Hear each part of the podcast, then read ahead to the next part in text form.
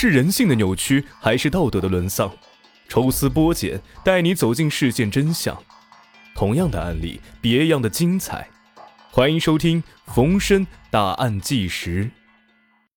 欢迎收听今天的大案纪实。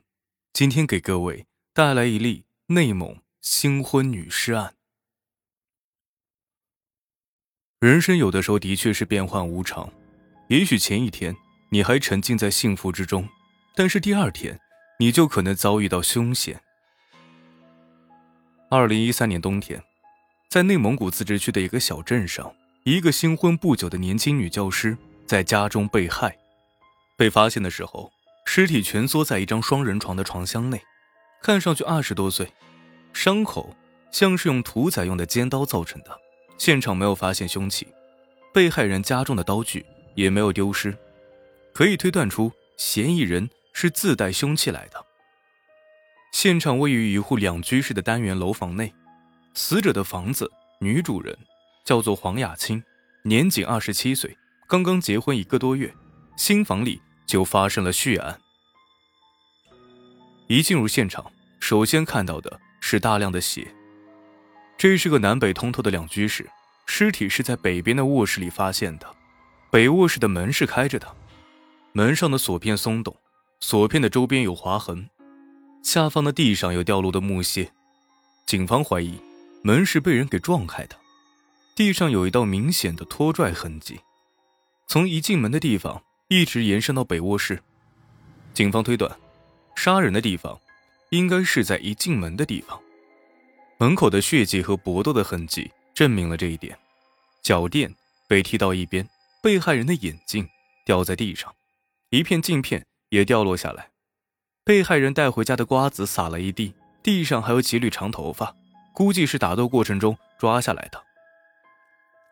防盗门完好无损，嫌疑人应该是和平进入房间的，有可能是尾随受害人进来的。在脱尸的血迹上，警方发现几枚拖鞋的血足迹，房间其他地方也有不少。很快，警方就在死者的家门口发现了一双带血的拖鞋。和现场的血足迹刚好吻合，鞋印对着门的方向，说明嫌疑人穿着这双鞋临走的时候换了下来，穿上自己的鞋。在拖鞋周围还有几枚不完整的平底鞋的血足迹，根据花纹推测是一种皮鞋，但是在现场并没有看到皮鞋。警方推断，作案的应该只有一个凶手，男性，穿四十二码的皮鞋，身高应该在一米七五以上。年龄应该在三十岁左右。在餐厅的一把椅子上，技术人员发现了血手套的印记。这样的血手套印在房间的一些其他家具上，尤其是柜子的把手上都有发现。凡是它出现的地方，地面都伴有血拖鞋的足迹。经过亲属核对，死者的金戒指、金耳环、手机、钱包、平板电脑、家门的钥匙。都不见了，连平时停放在楼下的电动车也不见了。经过尸检，死者的死亡时间大概是在二零一三年十一月十四号中午十三点到十四点之间，也就是报案人报案的前两个多小时。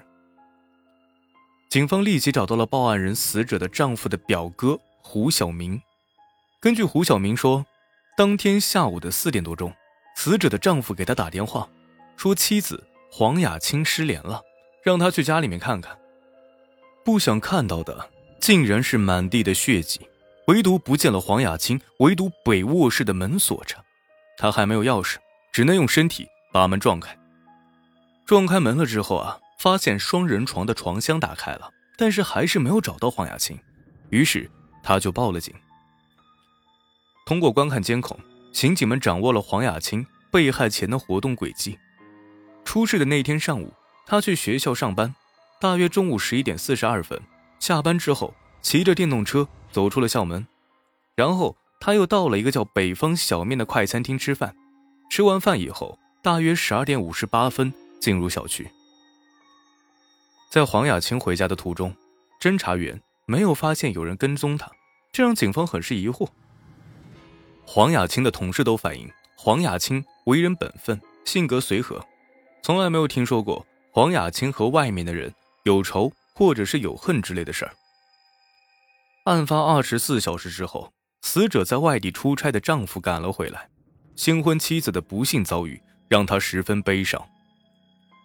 黄雅清的丈夫说：“出事前一个月，他被所在的单位派往外地学习，虽然舍不得新婚妻子，但是为了工作，他还是参加了培训。没想到再回家的时候。”已经和新婚妻子阴阳两隔。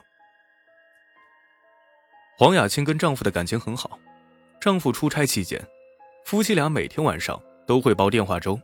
但是现实就是这样残酷，年仅二十七岁的黄雅清结婚才一个多月就被害了。那究竟谁是杀害她的凶手呢？死者黄雅清被发现的时候穿着棉衣棉鞋，警方推断。他应该是一进家门就遭遇了毒手，还没来得及换衣服。警方在紧挨着北卧室的洗手间里面有了重大发现：洗手间的马桶里有三把钥匙，这三把钥匙都是北卧室房门的钥匙。根据家属的回忆，这三把钥匙呢，平时都是插在房门上的。由于在现场收获不多，警方决定把侦查重点。放在凶器的寻找上，但是商店店主都反映啊，案发前没有人买过屠宰尖刀，而全城金店和二手笔记本回收店在案发之后也没有见到过什么人去变卖首饰或者电脑。凶器没有着落，赃物又似乎没有出手，警方把最后的视线落在了丢失的那辆电动车上面。警方推断。嫌疑人犯案之后，很可能是骑着死者的电动车逃离的。由于死者所在的小区没有监控，仅能通过小区正门对面一个监控探头，勉强看到人员进出的情况。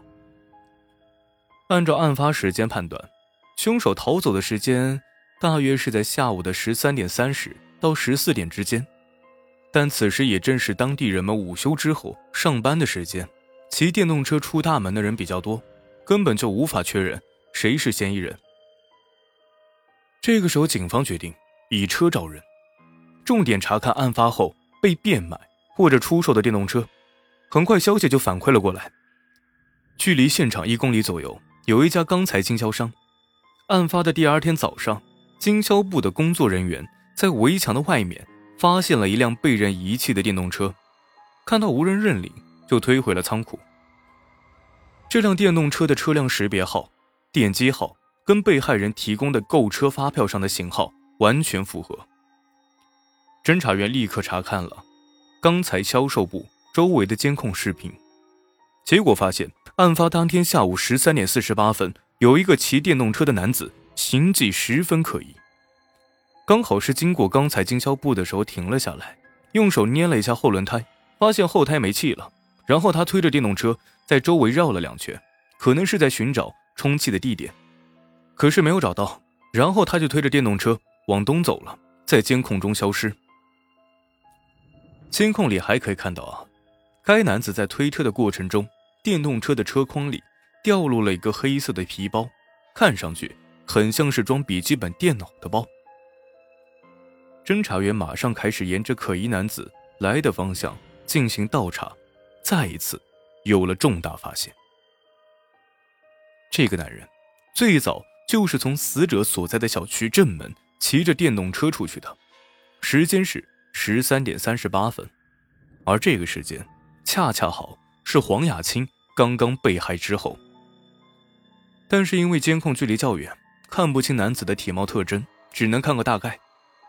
中年男性，三十岁左右，个子在一米七左右，身穿一件夹克，头发中等略短一点。